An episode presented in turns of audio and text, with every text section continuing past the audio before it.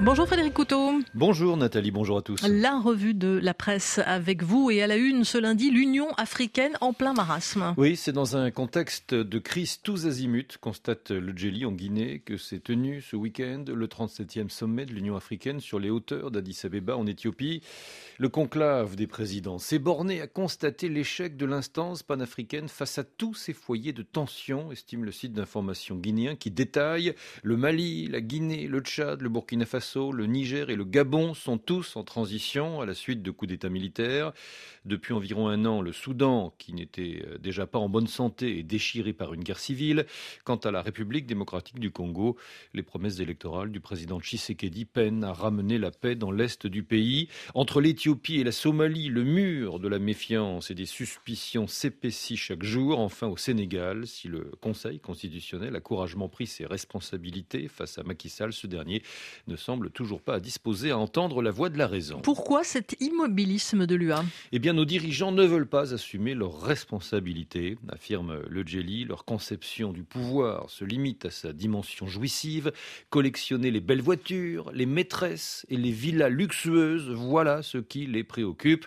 La place et le rôle de l'Afrique, l'avenir de la jeunesse du continent, la précarité en milieu rural, etc., etc. Tout cela, eh bien, cela vient après, d'où le nombre élevé de crises qui renvoient cette image peu reluisante de notre continent. Non, ne jetons pas le bébé avec l'eau du bain, rétorque Wakatsera au Burkina Faso. Oui, car l'Union africaine reconnaît soutenir les transitions politiques dans les pays qui ont connu des coups d'État. Elle a observé les élections dans pas moins de 13 pays en 2023 et elle compte en faire de même cette année pour une quinzaine de scrutins.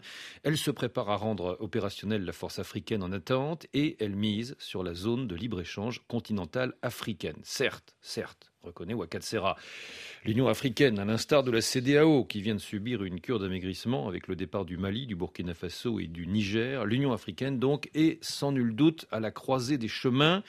Et pour sa survie, l'Union n'a d'autre option, estime encore le site burkinabé, que d'opérer les réformes idoines pour se débarrasser de ces oripeaux de syndicats des chefs d'État et se rapprocher courageusement du quotidien de misère des populations africaines. À la une également, l'apaisement au Sénégal. Opposants libérés marchent dans le calme. Au Sénégal, un week-end dans l'apaisement, note en effet Jeune Afrique, deux semaines après l'annonce par Macky Sall du report de l'élection présidentielle.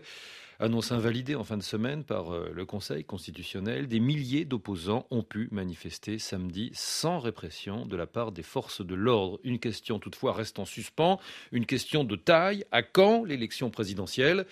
Le mandat du président Macky Sall expire officiellement le 2 avril. Hier, pointe euh, Wolf Quotidien, l'opposant et candidat à la présidentielle Malik Gakou a proposé que le scrutin se déroule en mars avec un premier tour le 3 et la proclamation provisoire des résultats le 8. En effet, la date du dimanche 3 mars s'impose à tous, renchérit le professeur Bounanyang, doyen, doyen de l'université Cheikh Diop. Ces propos sont rapportés par le quotidien 24 heures. Le professeur Bounanyang invoque la, la Constitution qui stipule que la présidentielle doit avoir lieu 30 jours francs au moins avant la date de l'expiration du mandat du président de la République en fonction, ce qui amène donc à cette fameuse date du dimanche 3 mars. Enfin, Bien d'autres questions se posent, relève de son côté le pays à Ouagadougou. Maintenant que le chef de l'État Macky Sall a annoncé des concertations avec l'ensemble de la classe politique. À quoi faut-il s'attendre? Combien de temps cela prendra-t-il? Va-t-on vers un compromis politique qui permettrait le repêchage de certains candidats recalés, en l'occurrence Ousmane Sonko et Karim Ouad Et puis, quid du candidat du pouvoir, Amadouba, très ouvertement contesté sera-t-il, oui ou non, remplacé? Frédéric Couteau, merci. On vous retrouve à 8h15 pour la revue de la presse internationale, avec euh, à la une la mort en prison de l'opposant russe Alexei Navalny.